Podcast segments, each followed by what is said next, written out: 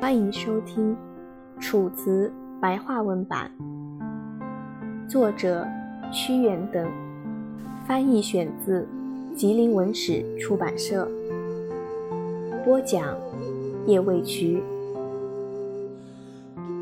第七篇《渔父》。屈原被放逐之后，来到江边，独自游荡。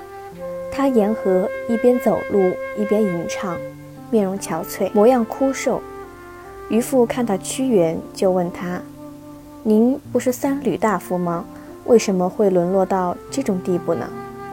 屈原说：“世上人人都肮脏，只有我清白，个个都沉醉不醒，唯独我的头脑是清醒的，因此被君王放逐到此地。”渔父说：“圣人从来都不被外物束缚住。”而能根据世道的变化采取行动。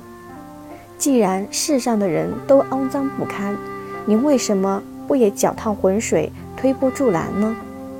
既然个个都沉醉不醒，您为什么不也跟着吃那酒糟、喝那酒汁呢？为什么您偏要深思熟虑、超脱众人，以至于被放逐呢？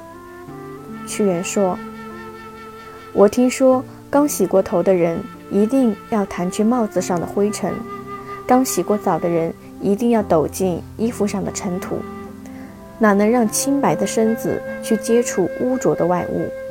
我宁愿投入香水之中，葬身到江中群鱼的腹中，哪能让美好的东西去蒙受世俗尘埃的玷污呢？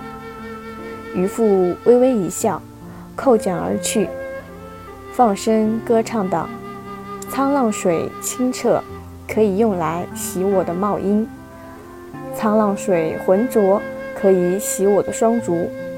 唱完就远去了，不再和屈原说话。